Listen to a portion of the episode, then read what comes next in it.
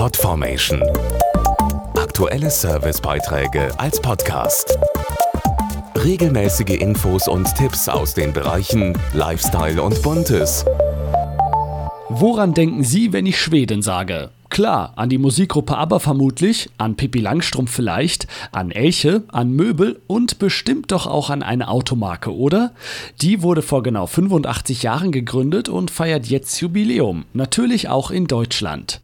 Wir haben für Sie mal einen Blick in die Automobilgeschichte geworfen. Es begann vor 85 Jahren in einem Restaurant in Stockholm, wie der Autojournalist Johannes Hübner beschreibt. Dort haben sich damals spontan zwei Männer getroffen, sich unterhalten und während des Gesprächs bemerkt, dass beide seit Jahren den gleichen Traum haben, eine schwedische Autofabrik zu gründen.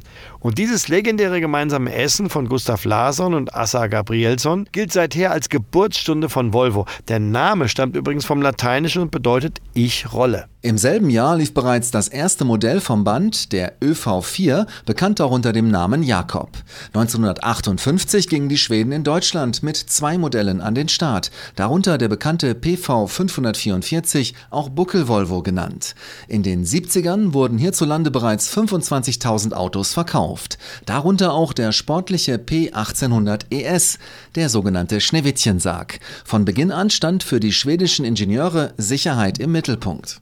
Weltbekannt ist vor allem der Dreipunkt-Sicherheitsgurt, der sich heute ja in jedem Auto befindet. Hinzu kamen Erfindungen wie die Verbundglasscheibe, die Sicherheitsfahrgastzelle, ein schwangerer Crash-Test-Dummy, verstellbare Kopfstützen, auch die Seitenairbags, Gurtstraffer und die Einführung des Drei-Wege-Cut kommen von Volvo. Nicht zu vergessen ein Notbremsassistent mit automatischer Fußgängererkennung und ganz neu der erste Fußgänger-Airbag der Welt. Heute sind die Schweden in über 100 Ländern der Welt vertreten, in Deutschland mit insgesamt elf Modellreihen. Schon faszinierend, was alles mit einem guten Essen beginnen kann.